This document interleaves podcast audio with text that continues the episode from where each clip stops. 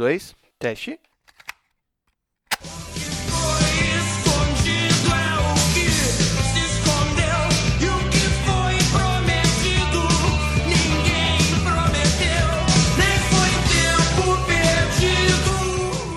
Boa! Um dia irá dizer que existe razão nas coisas feitas pelo coração. E quem irá dizer que não existe razão? Próxima.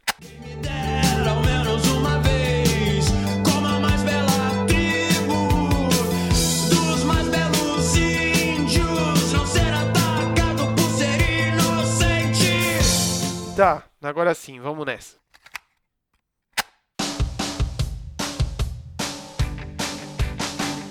Salve interwebs! Estamos novamente aqui reunidos para começar mais um Trilha Sonora Podcast, esse programa que quinzenalmente eu trago aqui um convidado para falar sobre música. Eu sou Lucas Braga e hoje eu recebo aqui um dos caras que me inspirou na criação desse projeto e também me inspirou bastante a pensar mais sobre mim, ver mais dentro, ser mais paciente comigo mesmo. Criador do canal que fala de música, de reflexões, de cotidiano, de várias outras coisas que antes né, chamava Tá na Capa. Senhoras e senhores, Júlio Victor, que é o nome do canal agora, né, cara?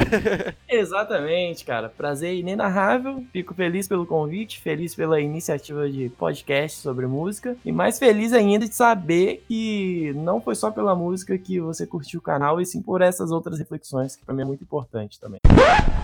Recado do editor. Então, pessoas, desculpem interromper o podcast logo agora no começo, mas geralmente os convidados têm um tempo curto para gravar e eu não quero perder esse tempo dando recados ou coisas do gênero, sendo que eu posso colocar agora na edição. É importante que eu frise duas coisas. Nós sempre gravamos remoto, ou seja, a gente depende da internet e às vezes ela dá uma zoada assim na gravação. Então peço que ignorem algumas vezes que o áudio possa sair meio falhado ou coisas parecidas.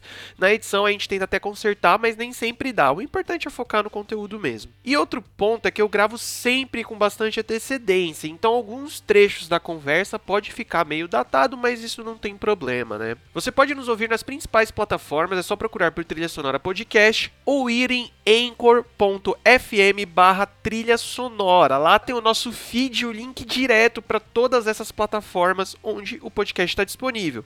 E falando em seguir, aproveita para nos acompanhar também lá no Instagram e no Twitter, que além de a gente sempre avisar quando tem episódio novo, a gente também posta os memes de cada episódio que cada convidado gera. Então é isso, bora voltar pro episódio. Pô, cara, eu tenho que confessar, né, que o como eu conheci o canal foi por causa de música, sim, né, principalmente quando você fazia as análises, tanto de que você fez algumas de algumas letras em específico, mas principalmente quando você fazia o faixa faixa, né? Eu acho que um dos que mais me pegou foi o que você fez do Sempiternal, do Bring Me The Horizon, que puta, velho, genial o vídeo. Mas também é quando você fala bastante sobre essa, essa parte psicológica da coisa, né? Você cursou um tempão psicologia, não foi? Eu fiz 10 períodos, saí no último período, cara, doideira. Então, deu uma bagagem para várias coisas, assim, do ponto de vista artístico e de vida mesmo. Uhum. Ah, cara, eu não, eu não julgo pessoas que não se formaram tão próximo do, do término do curso, porque eu fiz isso com engenharia. Também fiz os 10 10 semestres, só que aí quando eu olhei para trás viu a penca de DP que tinha e aonde que eu tava, eu falei, vixe, cara, não, não tô mais no pique não.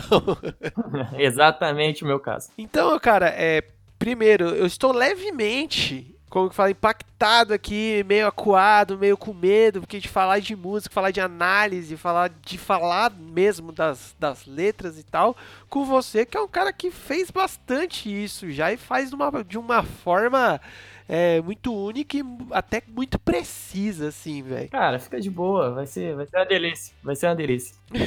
Cara, qual o disco que você trouxe aqui pra gente hoje? Cara, eu trouxe o disco 2 do Legião Urbana, que é um dos meus discos favoritos da vida e, naturalmente, o meu preferido do Legião também. Embora ele concorra pau a pau com o Descobrimento do Brasil, mas eu acho que o 2 é o meu preferido mesmo. Cara, é um, é um descasso, né, de... Mano, de rock nacional. É porque o, o Legião, ele... ele é, eu acho que o grande, a maior balaio que a galera joga é de rock, mas eles flertam com várias outras coisas, né? Outras vertentes, assim, né? Sim, eu acho que o Legião é uma banda bem eclética e conforme foi passando a discografia foi ficando mais eclético, sabe? O 2 eu acho que é um disco mais purista da Legião ainda, mas só que é algo que, tipo, tem aquela vibe pós-punk nesse álbum e é bem focado nisso, mas já tem uns pontos fora da curva, assim. Coisa que só foi degringolando conforme foi passando a discografia, né? Eu comento aqui em alguns episódios que, que a gente já fez, que eu já gravei, que a impressão que eu tenho é que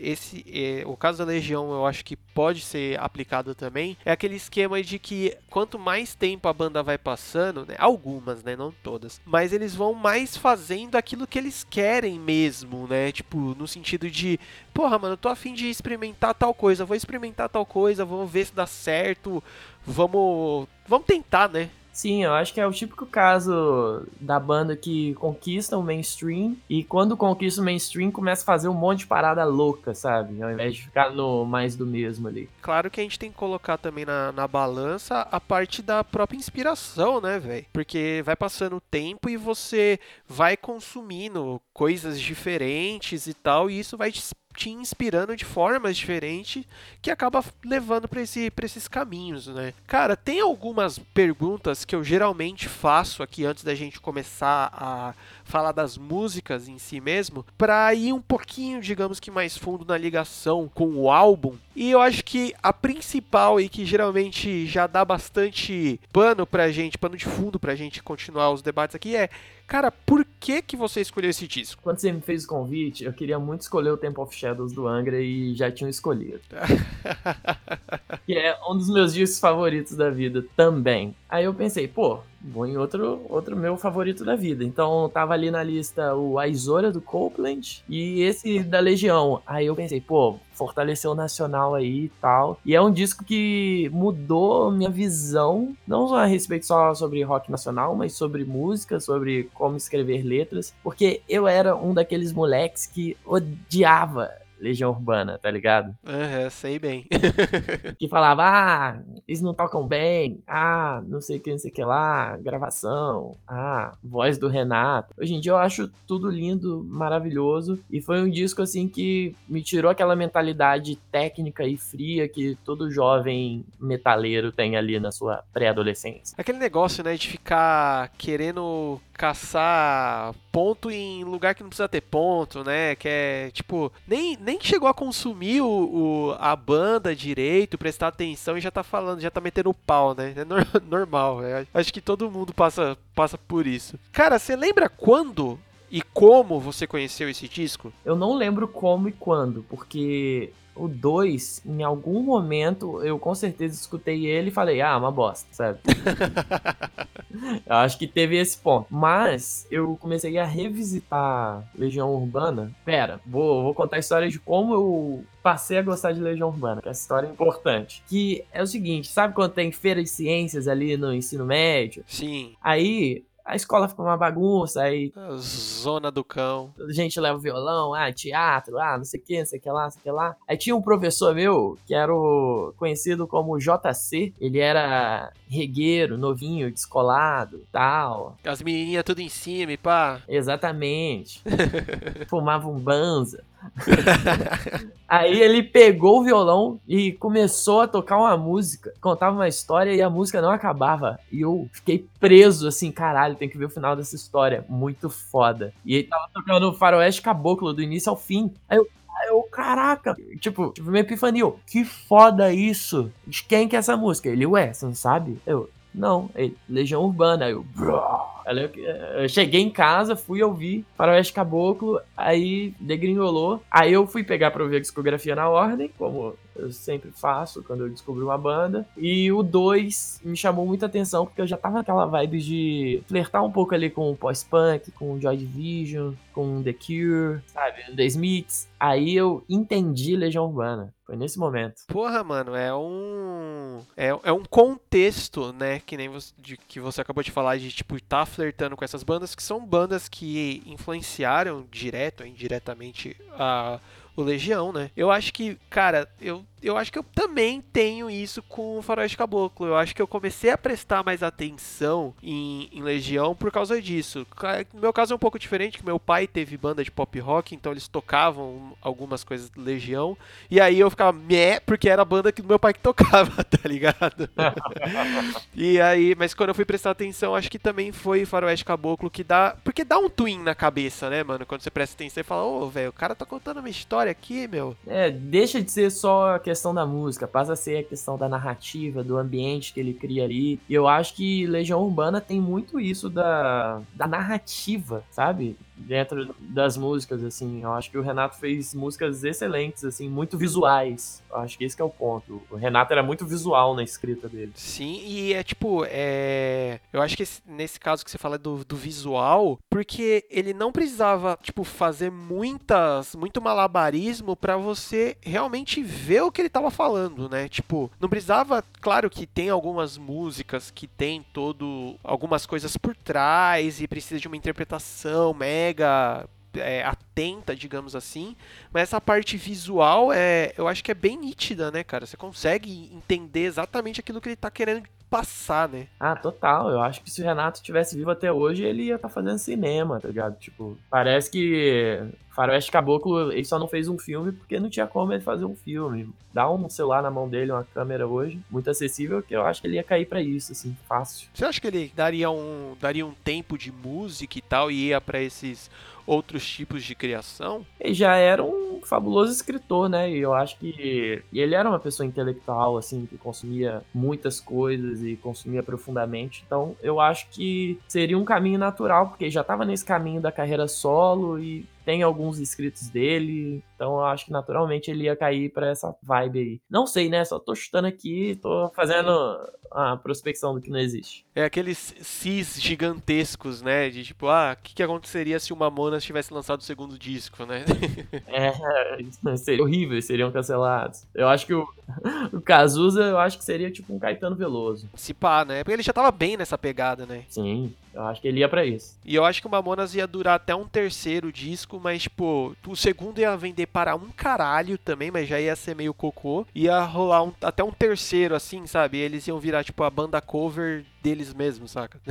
Possível, possível. É, é, até engraçado, às vezes, parar pra pensar nesses bagulho, mas é, é, é, é, meio, é meio brisa demais, né? Cara, e aí você falou que você tava no, numa época de é, é adolescência ali já, já não, não, não consideramos mais pré-adolescência, né? Então, e aí você passa a descobrir o disco, você descobriu Legião, basicamente, né? Redescobriu Legião, basicamente, e ficou de cara com esse disco. E aí, mano, você consegue descrever, tipo, a ligação ou, sei lá, apelo emocional que criou com o disco? Tipo, se foi alguma época da vida que bateu e coisas do gênero? Então, eu acho que eu gostei do 2 na época, quando eu era jovem, mas foi algo que foi ficando. Eu gostei mais, assim, de outros discos. Eu lembro que eu apaixonei pelo Descobrimento do Brasil e ouvia ele de cabo a rabo, assim, principalmente que é um disco, eu acho que são muitas músicas que envolvem essa questão platônica e distância, que eu acho que tem muito a ver com a adolescência. E eu fui redescobrir esse disco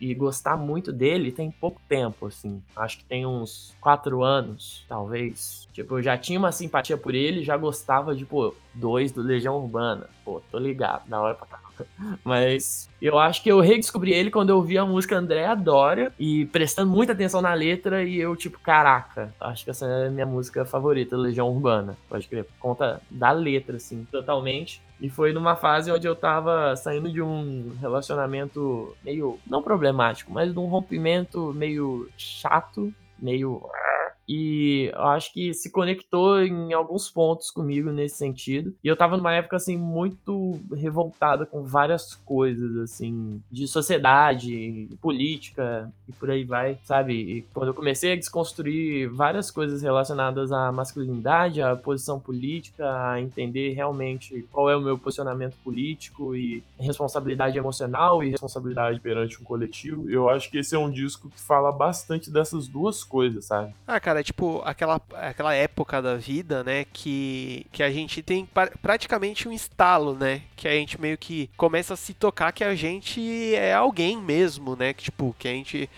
sei lá, faz diferença no, no, no meio, no mundo e coisas do gênero, né. Sim, eu acho que é a etapa quando você começa a consolidar suas verdades, sabe? Depois você já teve vários relacionamentos, aí você sabe, pô, isso eu quero pra mim, isso eu não quero. Ou então você já teve vários pensamentos e posições políticas e você chega a uma conclusão. Não, eu acredito nisso daqui, eu tenho convicção disso daqui, disso daqui, já experimentei, não rolou. Eu acho que isso vale pra várias coisas, assim, é muito sobre amadurecimento. Sim, cara, e quando você fala de relacionamento, pelo menos eu coloco também não um relacionamento só amoroso, mas tipo relacionamento de amizades, né? Que você chega nessa época mais ou menos aí que você tá comentando, que você já passou por tipo pessoas que você gosta muito, mas que te fazem mal e coisas do gênero, né? Que você aprende a tipo até a identificar e a lidar com isso. É, quando você passa a ter ex-amigos, né? Tipo, Puta, é verdade, velho. É verdade. E, e, cara, uma coisa que você falou aí quando você tava comentando do, do disco em si, que você falou que você redescobriu. E pelo menos, eu não sei se você concorda, mas pelo menos eu tenho um. Eu acho isso- essa sensação muito da hora. Quando você gosta de um disco, você fica um tempo longe dele, e aí, não por. Não, digamos que não por nada, você só fica um tempo longe dele, e aí quando você para pra ouvir de novo, dá aquele, né, pô, que você fala, eita caralho. é, i- é por isso que eu gosto dessa porra. Comigo às vezes rola até um- umas revoltas de tipo, porra, mano, eu gosto tanto disso, por que, que eu parei de ouvir isso? Aí depois vem, tipo, o, o, o outro lado meu e fala assim, é porque você tava ouvindo essa porra o dia todo, tipo, no stop, e terminava e você já dava play de novo, por isso que você ficou de saco cheio, caralho. É porque você queria ouvir outras coisas também, né? Exatamente. Cara, bora começar a falar sobre as músicas em si desse disco, porque, mano, é uma construção, né, cara? Nossa, total. Eu acho que é um disco muito bem escalado. Eu acho que o setlist dele é, tipo assim, o tracklist dele é maravilhoso, assim, em questão de ordem, sabe? Aham, tipo, é realmente bem pensadinho pra encaixar ali, né, uma coisa atrás da outra. Meu, é tanto que é até um, um recado que eu deixo em todos os episódios aqui, que querendo ou não, como a forma de consumir música mudou, meio que tá se perdendo, entre aspas, né, esse negócio, e eu sempre deixo o apelo pra galera de ouvir o disco inteiro, né, de consumir a obra inteira, porque faz sentido, né, você consegue entender mais ou menos o que a banda estava passando na época, as influências deles naquele momento, naquele curto período de tempo ali de criação do disco e tal. Porra, nessa época então, de todos os discos da Legião, ainda tinha bastante aquele negócio que é,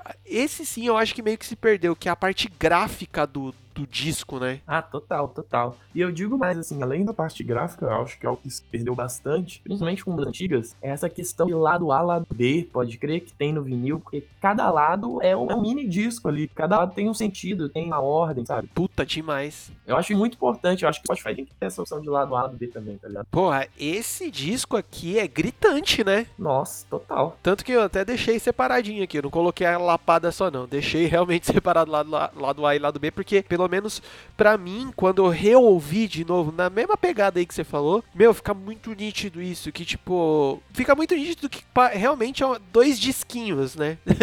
Sim, eu acho que grande parte dos discos até os anos 80 eram pensados muito assim, sabe? Tipo assim, a música que abre cada lado vai ser uma música forte pra realmente ser o carro-chefe, porque naturalmente é que as pessoas mais vão escutar, sabe? O lado B realmente tem umas músicas diferentonas e o final do lado B então, É a loucura.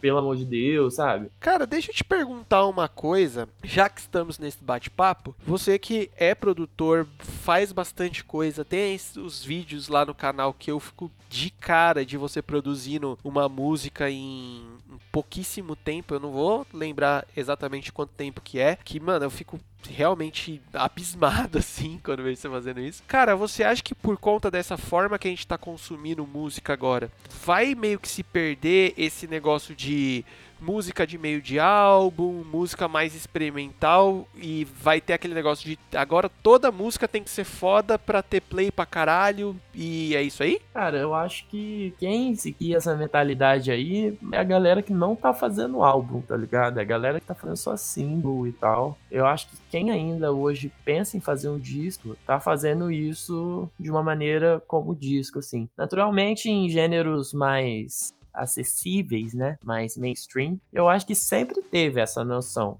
sabe? Quando é muito mainstream mesmo, quando tem muita essa pretensão. Mas eu também não vejo muito problema nisso, sabe? Tipo, a pessoa que consegue fazer várias músicas dentro do mesmo repertório, que são todas super acessíveis, são todas pá. Eu acho que isso é até um trunfo também, sabe? Tipo, É, cara, é. E assim, pode acabar acontecendo. Eu sendo sem, sem zoeira e falando por pura falta de conhecimento mesmo. É, mas já existem ou tá próximo de existir a galera que realmente não tem mais disco, né? Só vai lançando as músicas diretamente no, no Spotify da vida, no YouTube da vida, e já era, né? E ganha em cima disso, né? Sim, tem essa galera. Eu acho que só não morreu o disco porque todas as premiações e todo o mercado fonográfico ainda gira em torno do disco. Puta, é verdade. Mas eu acho que é questão de tempo. Questão de tempo, assim, daqui a uns 30 anos, sabe? Aham. É porque, mano, é, é realmente complicado, né? Assim, complicado no modo de dizer da coisa, porque sempre vai ter a galera que o pessoal vai chamar de saudosista, que gosta de sentar, de ouvir o disco mesmo e tal.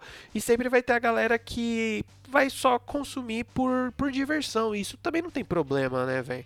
Tem a galera que tem essa ligação maior com a música, de prestar atenção e se envolver e tal. E a galera que realmente usa de plano de fundo pra fazer outra coisa, né? É, velho, eu acho que a arte tem, tem serviço pra todo mundo, sabe? Pô, tem gente só vê filme de ação. Tem gente que só vai no teatro pra ver stand-up, sabe? Tem gente que só lê livro, que. Tem gente que só lê HQ, sabe? Eu acho que cada um se identifica e se conecta com um tipo de arte de um tipo de jeito. E eu acho que isso é a particularidade da pessoa, assim. Eu acho que, tipo assim, as pessoas usam música pra várias coisas e essa é a graça da música, sabe? Exato. É aquele esquema, né, mano? Cada um consome a arte da forma que te toca melhor, né? E isso daí meio que não vai ter um- uma regra, um padrão de como, como seguir, né? É, velhinho, vamos começar a falar das músicas desse disco, porque são. Não são tantas músicas assim.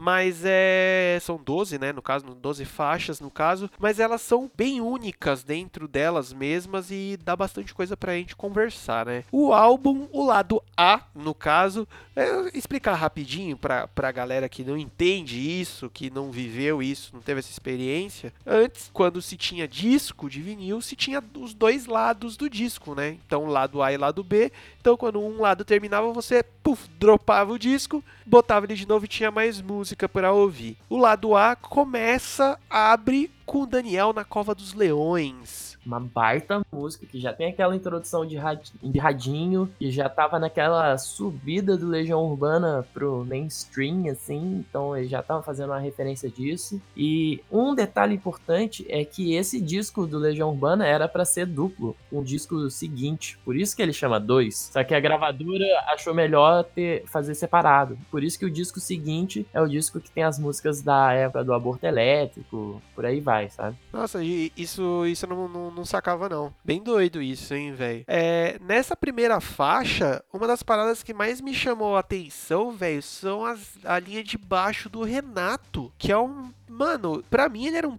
puta de um músico, né, velho? Fazia uma cozinha bem, bem, bem boa na banda, né? Nossa, o baixo desse disco inteiro é fabuloso, sabe? Aquele baixo bem pós-punk, com, com as linhas marcantes, né? Tipo, bem agudinho ali, eu gosto bastante. E essa música já tem a linha de baixo realmente sensacional, tem aquela levadinha acelerada típica do Legião Urbana, abre de um jeito maravilhoso disso. Eh, Você falou dessa levadinha do Legião Urbana, é, é legal que a gente consegue ver que isso virou quase que uma marca deles, né, mano? Tipo um swinguinho do Legião, assim, que você consegue ver em várias outras músicas, né? Ah, total, total. E eu- o que eu acho engraçado aí, dando uma cutucada na, na galera que enche o saco do Legião, é porque tem 78 as- outras bandas que tem essas características e nego paga pau pra caralho, né? Tipo, por exemplo, eu gravei recentemente sobre o System of a Down. E System of a Down tem muito esse, esse swinguinho, essa característica, né? E nego paga pau pra caramba. Aí quando vem falar de Legião.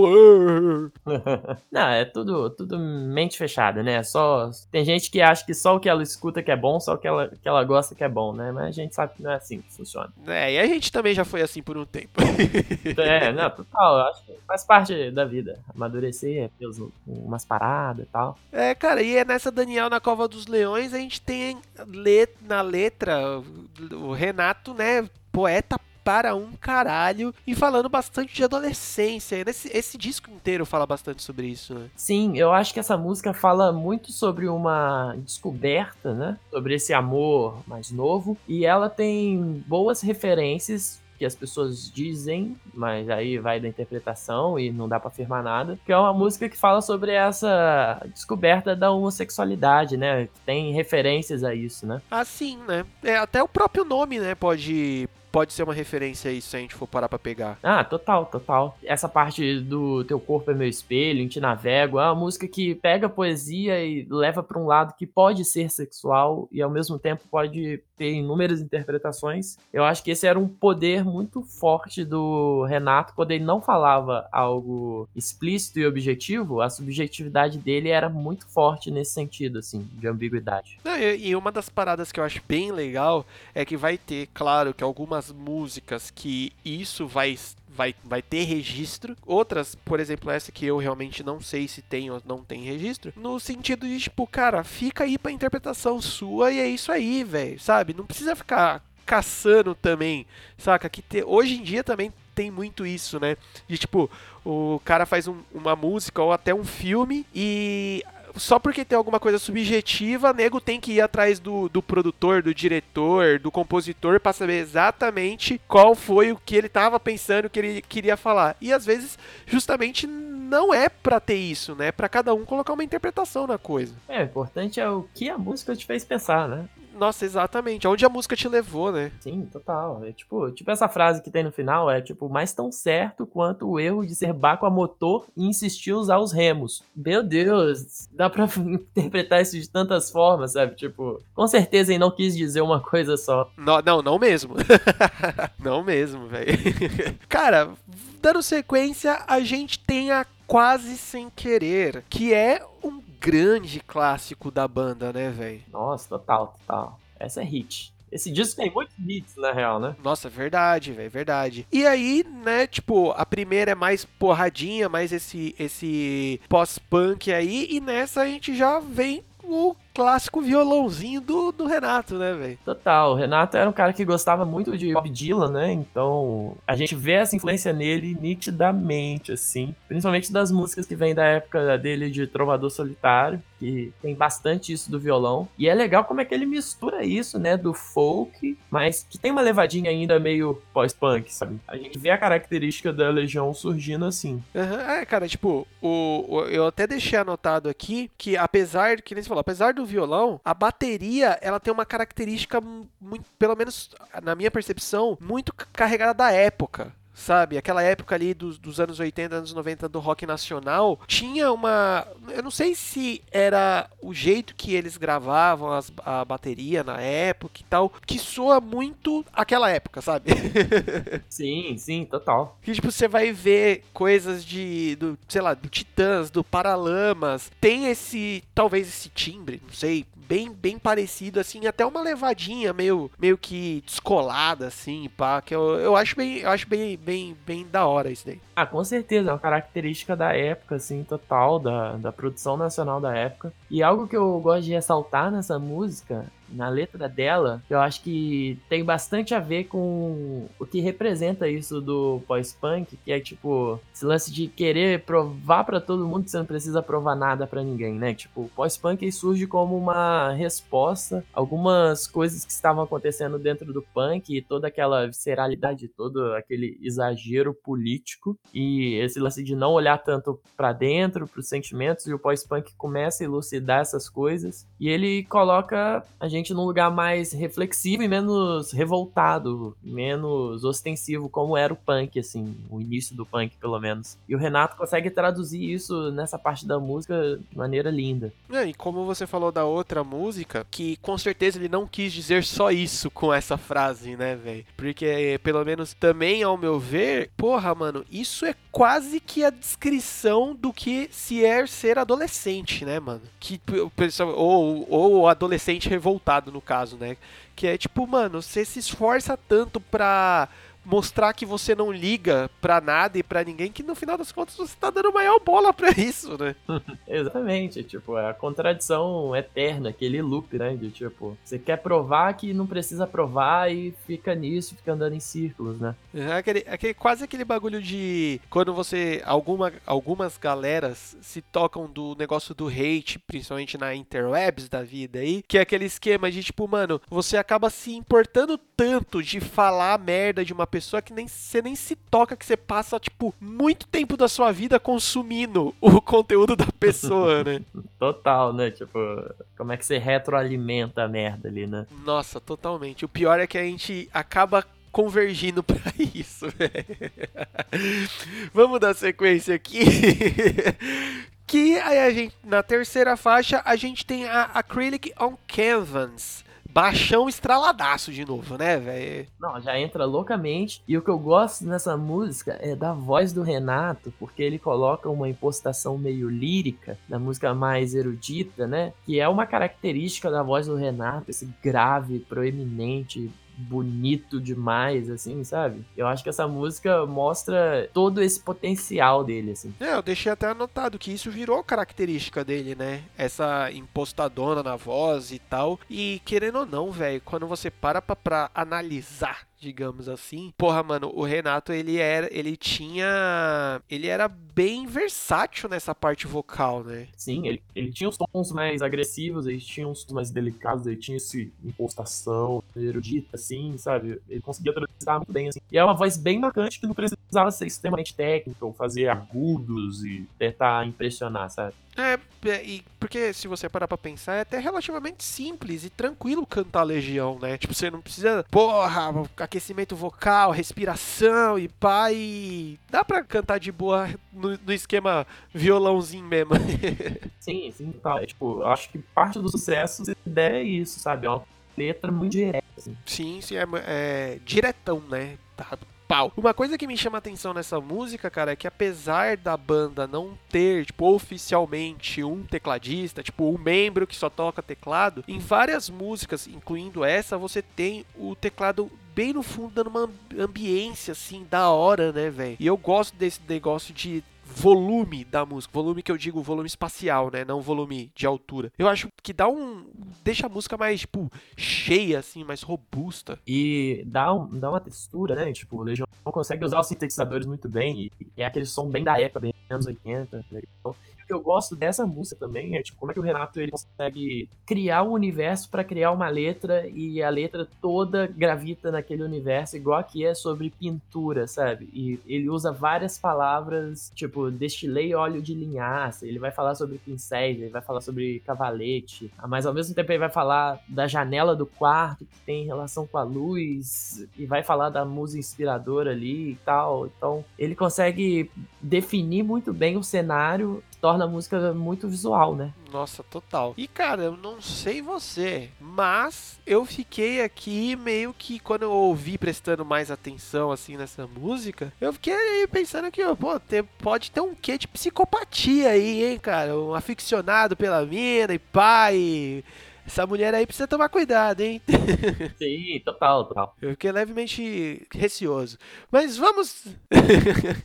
vamos dar sequência e cair outro hit enorme da banda, né, velho? Eduardo e Mônica é até meio que difícil de falar sobre ela, né? É uma música muito direta, o violão, a somzinho ali, a história sendo cantada. E, e é isso, a história é muito bonita. Não vou dar spoilers, caso alguém não conheça. Porra! Sei lá, né? Um dia, sei lá, sei lá, sei lá, os jovens que estão aí. Mas eu gosto muito que ela tem essa vibe Bob Dylan total. Nossa, total, né? E como é que é uma música que tocou muito na rádio, fez muito sucesso. É uma música, tipo, narrativa. Ela. Eu não diria que ela não tem refrão, porque parece que o refrão dela tá no início da música e no final, sabe? É, sim, sim. Parece, mas ao mesmo tempo, isso torna o refrão um refrão? Acredito que não. É só, tipo, uma abertura um fechamento ali. um- Mas eu gosto muito como é que o Renato, tipo, é literalmente super visual, consegue fazer essa narrativa com uma voz mais acelerada e muito volume de letra num espaço muito curto de tempo, sabe? Cara, uma parada que eu acho louca nessa música, uma das, né? Porque tem muita coisa nessa música que é, que é foda, é como ela vai escalando no sentido de vai. eh, Os elementos vão entrando na música conforme a música vai precisando, sabe? Tipo, eles vão ficando mais velhos na relação deles, então, pô, o começo é só na, no violãozinho, pô, tem uma hora, vai passar uma guitarra e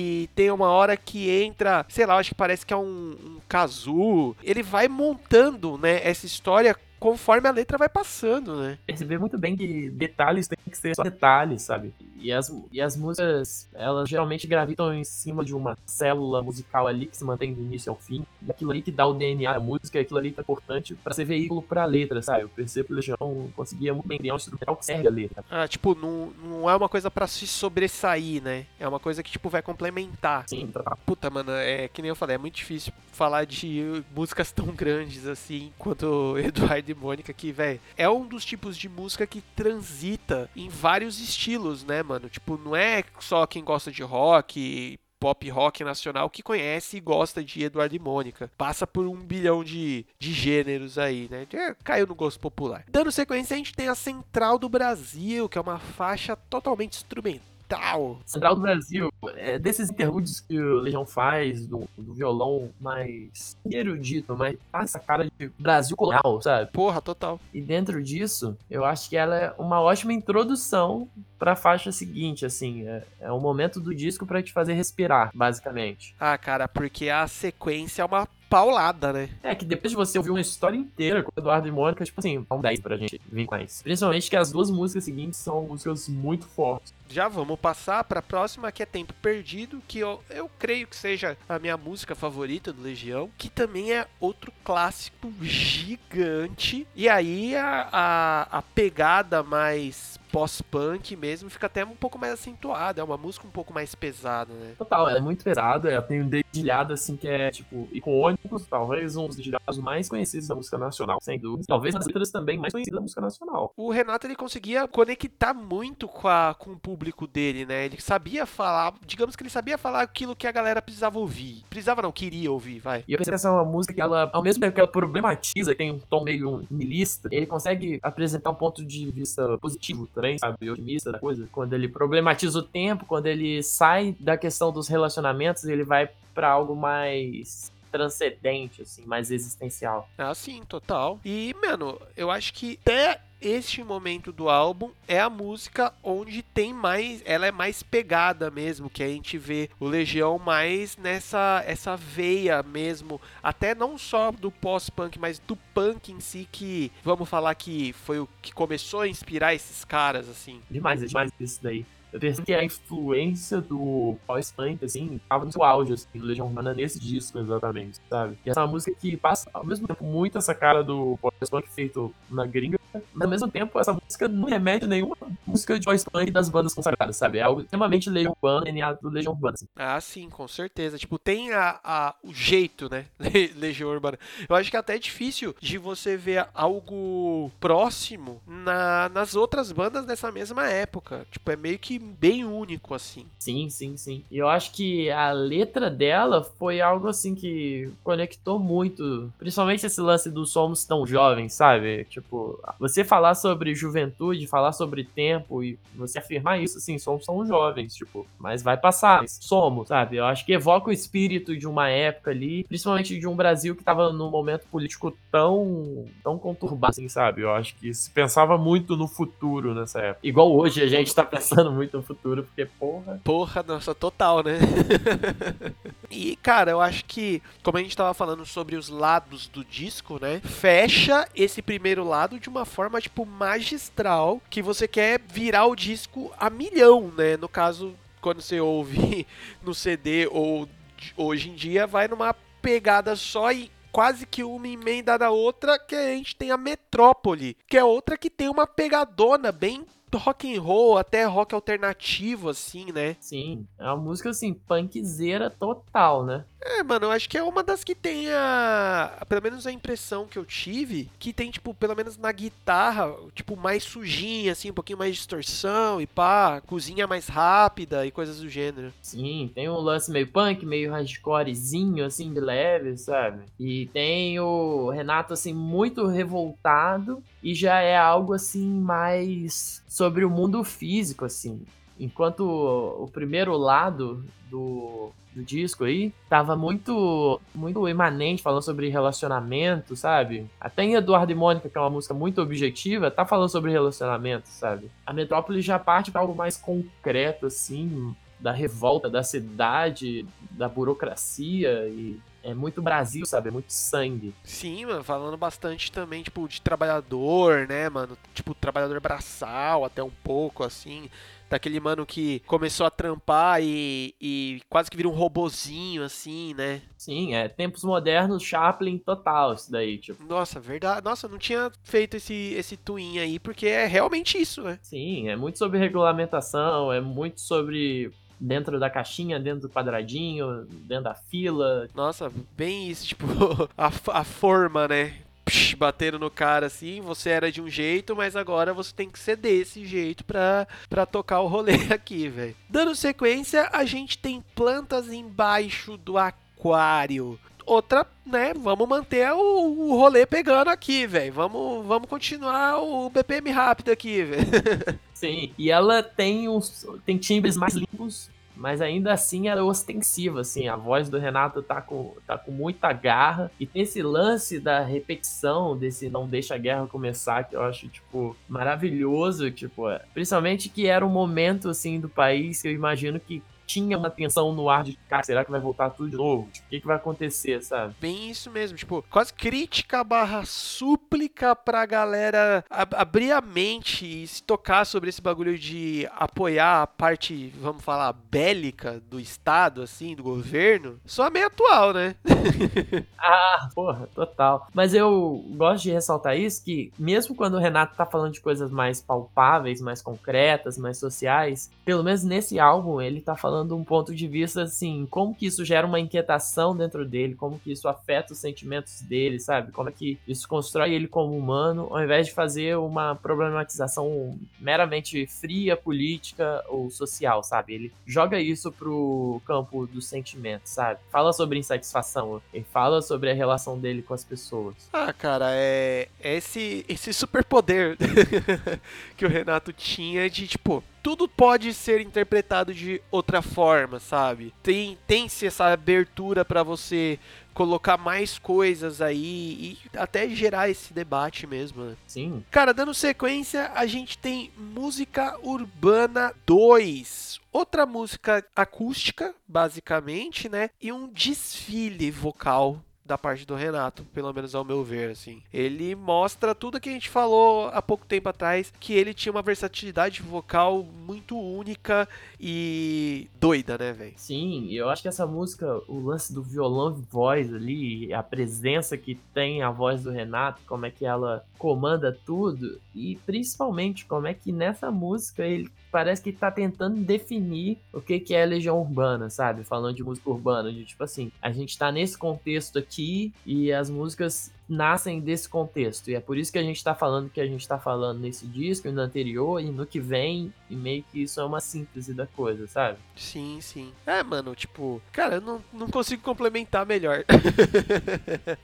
E ela tem uma cara meio blues, assim, sabe? Tipo aquele blues de rua, assim, de violão. Aquele blues bem do início do blues mesmo. sim, sim, tipo, que- aquele movimento de quase que músico solitário, assim. O cara tem que fazer o rolê dele ali sozinho, ou com no máximo mais um cara junto e pá, né? E, meu, você sabe se essa música é música urbana 2 com relação à música urbana, aquela tipo do Capital, é isso? Cara, eu não sei a história, mas eu imagino que possa ter relação sim. Tem que pesquisar. Tentei dar uma gugada rápida aqui, mas não, não, achei nada de referente mesmo a isso. mas enfim, né? Fica, fica, fica aí no ar. Quem tá ouvindo, se souber com certeza, manda aí pra nós ou manda uma teoria bacana pra nós aí. Dando sequência, a gente tem a música que você comentou, Andréa Dória, né? Que, que, que trampo é essa música, né, velho? Pô, é a minha queridinha. Pra mim é uma das melhores músicas do mundo, sem dúvidas. Que eu acho que, primeiro, dentro do, do universo Legião Urbana, acho que ela mistura bem, tipo, a levada da Legião Urbana, de batera, de baixo, negócio gostoso, mas tem o violão, mas tem o ambiente da guitarra também. E eu acho que tem, tipo assim, uma das letras mais lindas do Renato quando ele quer falar sobre algo subjetivo, sobre algo emocional, sabe? É, mano, porque tem bastante esse negócio das respostas, né? Como assim? tipo, uma coisa em cima da outra. Pelo menos foi a, a, a interpretação que eu tive. Que é basicamente duas pessoas conversando. Sim, sim. E aí, tipo, uma coisa sobrepondo a outra abre também bastante coisa de, de, de você. Meio que. A interpretação que eu tive é como se fosse duas pessoas conversando e cada uma tendo um lado do rolê, sabe? Sim. E aí, digamos que é isso. É, essa música, o nome Andréa Dória é o nome de um transatlântico que afundou, né? Então, não sei qual a relação que o Renato fez com isso quando escreveu, mas o que eu percebo é muito assim, sobre você perder a inocência, de certa forma, a ingenuidade, começar a ver o mundo de maneira mais pragmática e realista, sabe? Construir algumas fantasias, sabe? Tipo, igual no início fala, às vezes parecia que era assim, de tanto acreditar, a gente ia fazer tudo e a gente ia atrás e conseguir ia ser muito fácil, sabe? Ia fazer floresta no deserto, pá. E tem essa virada que a- o tom da voz muda, assim, de não do ponto de vista de tom musical, mas de interpretação, sabe? Ele fala que o, o sorriso vem diferente, parecendo ferir, sabe? Quebrou uma magia ali. Cara, eu até interpretei assim como se fosse, tipo, bem sobre relacionamento mesmo, saca? Sim, pode ser também. Acho que tem muita, muita relação. você vê como que, né, cada um vai, vai levando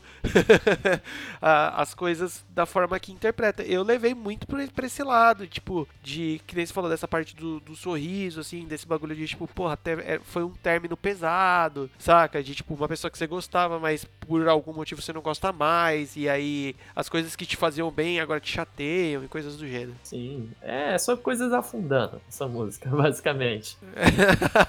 boa, E coisas gigantes. Um transatlântico, sabe? boa, boa. É, pode ser, pode ser esse o, o- o- a relação do nome, né? Deve ser, na verdade. Pô, igual a frase que eu acho que é minha frase preferida da música, que é tipo, ter, quero ter alguém com quem conversar, alguém que depois não use o que eu disse contra mim. Uma parada assim, e todo mundo sabe o naufrágio de relação que é quando isso acontece, tá ligado? Puta, é o famoso. Ah, mas aquele dia. É, aí tipo assim, sério? tipo, porra, a gente já tretou por isso. Tipo, isso já tava resolvido. E, tipo, é sério que você vai jogar na minha cara isso só pra me ferir e, tipo, De graça, às vezes, né? É, é um naufrágio, assim. E por isso que eu acho que a música, pra mim, é muito sobre, tipo, quebrar fantasias. E no final dela, quando ele fala que, tipo, nada vai. Nada mais vai me ferir, já me acostumei. É minha estrada errada, eu sou assim, sabe? Esse consolidar do- da- das suas próprias verdades. E é isso daí, sabe? Tipo, é quando a gente entende quem a gente é, porque a gente tá calejado de várias coisas. Porra, verdade, mano. É musicaço, velho. Musicaço mesmo. Vamos dar sequência que a gente chega na música Fábrica. E aí tem o uso dos tecladinhos, como eu tinha comentado antes, né? Dando uma ambiência, assim, um volumão na música. E aí volta também aquela levadinha do Legião que a gente comentou, né? E tem uma guitarrinha meio funkeadinha no início, meio limpinha ali, fazendo a introdução, né? Mano, o Legião, ele, ele usava pouco efeito nas guitarras, né? É, velho, era tipo assim, a guitarra limpa na tora, vai. Às vezes tem um corozinho ali, um delayzinho, mas. Mas também nada demais, assim, mano. Parecia. A, a impressão que eu tenho é que, tipo, porra, que, que amp a gente tem aqui hoje? Já, o que, que tem nessa bosta aí? Põe aí que é nóis. Não tem esse bagulho de pedal, não. Sim, sim, total, total. porra de pedal, irmão. Mó rolê pra tu, pra tu ficar carregando essa merda aí, tio.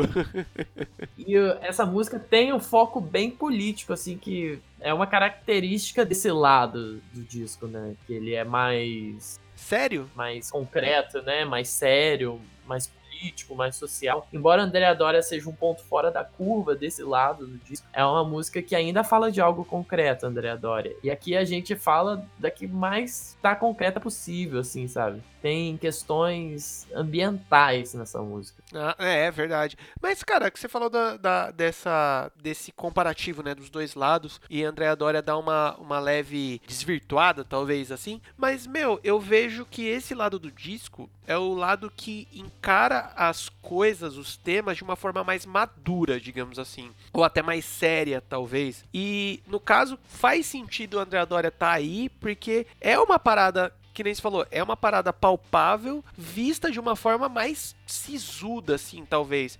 Porque, vamos levar esse paralelo, talvez se ela fosse da primeira parte do disco, fosse uma coisa mais romantizada, mais poetizada da coisa, saca? Sim, mas rasgando os pulsos, ah, você me decepcionou, eu te odeio, né? Aqui é tipo assim, ah, me conformei, vida que segue, bora, não sou mais ingênuo. É, exato, não ia ser Andrea Doria, ia ser Titanic, velho.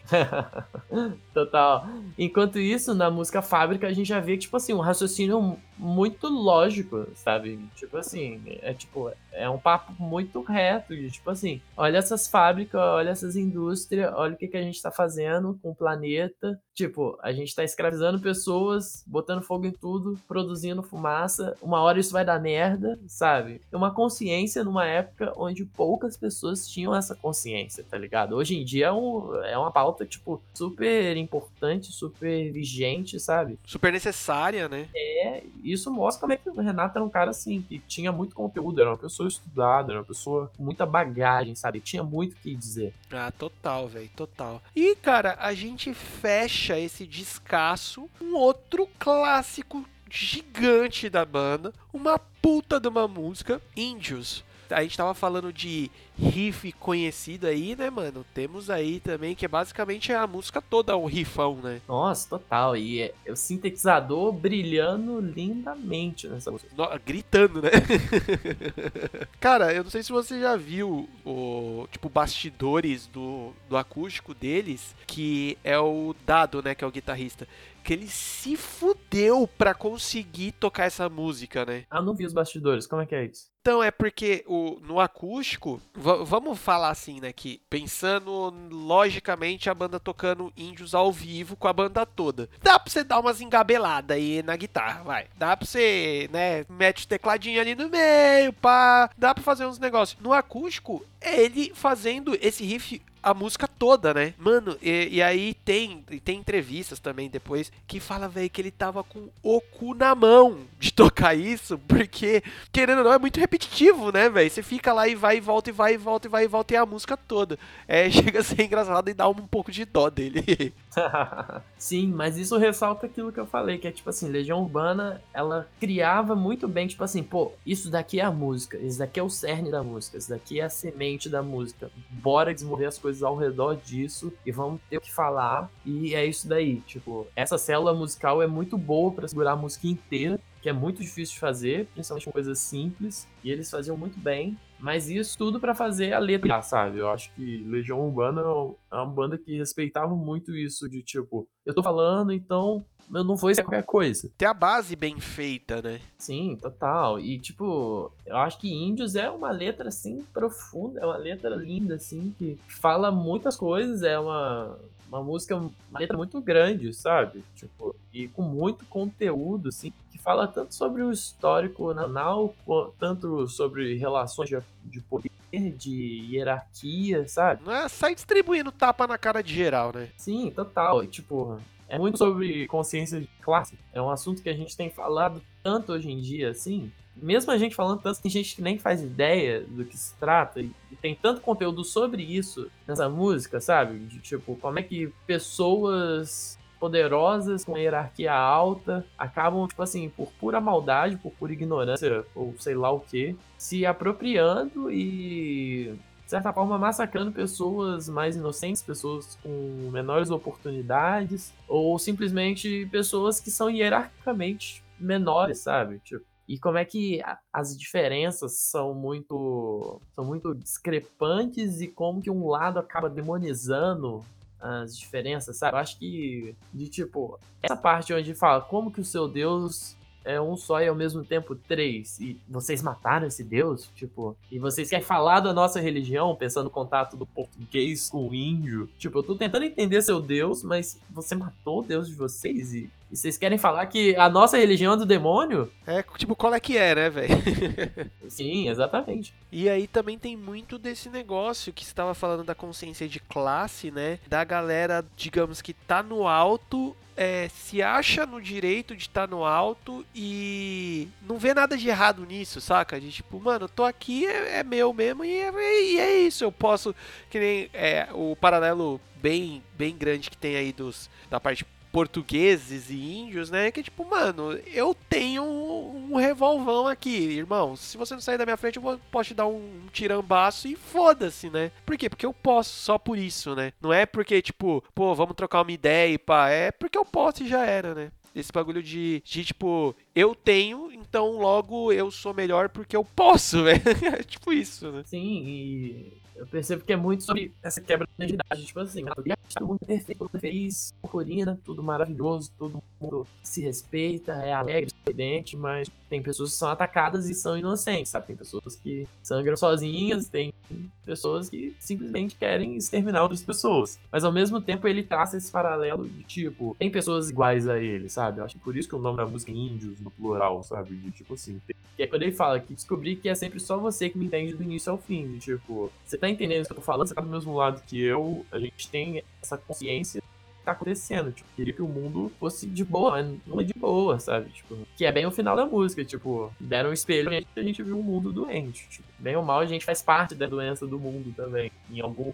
Em alguma porcentagem, em alguma esfera. Não, total, porque aí, aí você começa a entrar naqueles papos, né? Não é umas brisa muito louca de tipo, ah, mano, tá- é, a gente pode até tá olhando pra cima e vendo quem oprime a gente, mas muito provavelmente vai ter alguém abaixo que tá sendo oprimido por nós, né? Então é foda. Sim, acho que o Renato problematiza isso daí muito bem. Embora eu não acho que seja o foco da música, sabe? Mas eu acho que tem pinceladas que passam por isso. A música instiga essa conversa. Cara, eu acho que a gente chegou num ponto aqui que resume bem o, a banda em si, talvez esse álbum, que é justamente esse negócio de instigar você a trocar ideias sobre as músicas, sobre os temas que são apresentados, né? Tipo, a forma que o Renato escrevia, ele abria esse precedente, né? Sim, o Renato eu acho que era uma pessoa que, quando ele não era muito literal no ponto de vista, estou contando uma história, ele era o cara do ponto de vista de tipo assim,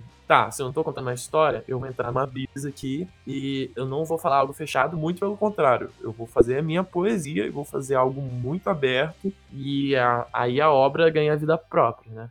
Nossa, mano, muito, muito doido isso, né, velho? Cara, fechamos. Nossa, uma das melhores formas de fechar um disco, né? Um puta musicão desse. E, meu, pra gente chegar aqui nos finalmente já, quais são as suas impressões sobre esse disco? Já que a gente falou de toda essa obra, de todas essas letras e tal. Tipo, quase como se fosse um resumão, assim, como se a gente não tivesse ficado aqui quase que uma hora conversando, sabe? O que, que você falaria, assim, sobre esse disco? Eu diria que é um disco que ele vai migrando do ponto de vista subjetivo para o ponto de vista mais prático, conforme as músicas vão passando e no tom das letras. E eu acho que quando ele sai desse campo subjetivo indo pro prático, e é sobre quebrar aquela magia, aquela fantasia que a gente tem na juventude, na adolescência e começar a ver o mundo como ele realmente é, sabe? Tipo assim, de não romantizar o mundo que a gente vive e, tipo assim, somos tão jovens, uhul, mas ao mesmo tempo é tipo assim,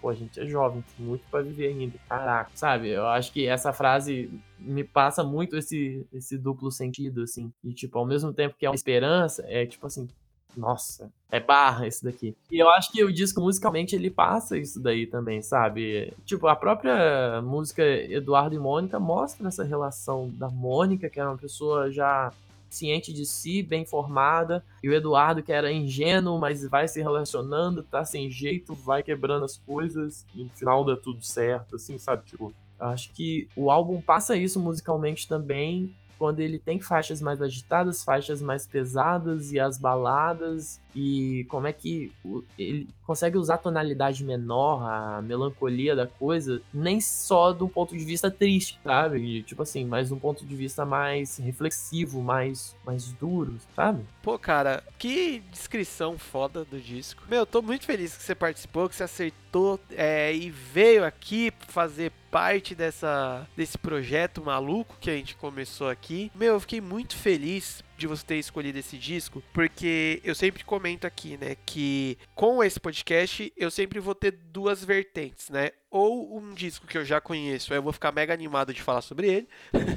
ou um disco novo, de que, tipo, eu nem fazia ideia e pá, então tô conhecendo música nova. Porém, contudo, entretanto, esse daqui tá no meio de, dos, de todos dessas duas opções. Por quê? Porque eu já tinha ouvido muita coisa desse disco, né? A gente tem muitas músicas famosas do Legião, só que eu não tinha parado para ouvir ele inteiro. Sabe, tipo, eu, eu creio que eu tenha ouvido todas as músicas antes, mas separadas, não como um disco só. E, mano, isso é uma experiência muito única. É, acaba que tudo faz mais sentido, assim, tipo, o tempo perdido fora do contexto dela é uma coisa, dentro do contexto do álbum é a música que ganha outra vida, sabe? Tipo, e eu acho muito da hora quando a gente entende o contexto das músicas e, tipo, putz, é por isso, velho. Por isso que na época fez sucesso. Tipo, caraca, entendi. É, essa é a diferença do álbum, né? Você vê a conexão das coisas e entende até como que ela foi pensada. Né? Ah, sim, sim. Eu acho que Legião Urbana é uma banda que fez bons discos e que consegue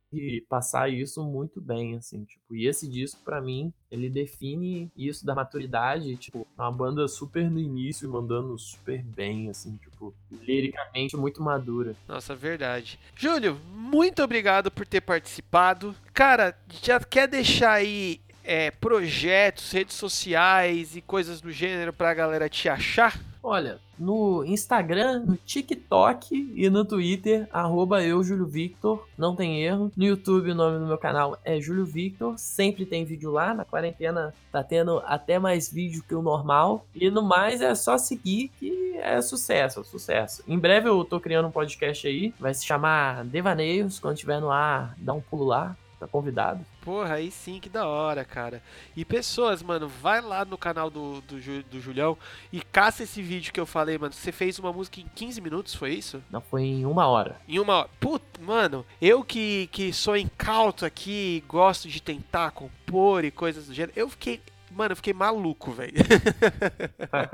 Mas vai- vão rolar mais vídeos assim, fazendo música em condições malucas no canal. Porra, mano, e eu, eu fiquei muito de cara, assim, porque a gente sabe que tem certas coisas que depois que você pega uma, uma habilidade e, e tal, você consegue criar relativamente rápido. Tipo, bateria. Depois de um tempo, você cria uma bateria relativamente rápido, né? Cara, o bagulho que eu fiquei maluco é que você criou a letra junto também. Aí eu falei, ah, mano, irmão, aí não vale. Aí tá, aí tá usando hack, aí tá. Não, não... É, eu confesso que é uma letra que poderia ser melhor, mas foi o que deu. Porra, mano, mas mesmo assim, velho. É isso aí, cara. Muito obrigado de novo. É, fique convidado aí também à vontade para voltar e falar, escolher outro disco. Pena que o, o Temple of Shadow já foi, mas fique. Ah, A gente pode pegar um do Angra que o pessoal não gosta. Nossa, vai pegar o que? O Aqua? Com certeza, com certeza. É o Aqua ou Fireworks. Nossa, só pra fogo no parquinho, né? Nossa, nossa. O Aqua eu piro. Puta, vai, vai, vai, vai, ser, vai ser genial. Aí eu chamo meu irmão, que foi o que gravou comigo o Temple of Shadows, que também é um grande fã de Angra. E aí a gente fica o- um trio perfeito aqui. Nossa, bora, bora, bora. Bora Fechou. mesmo. então é isso, galera. Espero que vocês tenham gostado desse episódio. Não se esqueçam de nos seguir no Spotify e no Instagram. É só procurar por Trilha Sonora ou Trilha Sonora Podcast, né? Que você acha lá. Dá essa força pra gente, compartilha com geral aí, ajuda o projeto a crescer. E pra ajudar o projeto a crescer também, vai lá naquela pessoinha que você quer que participe aqui do, do, do programa, manda lá umas mentions, enche um saco um pouquinho, fala que o programa é legal e ajuda nós aí. Então é isso, muito obrigado e adeus! Tchauzinho.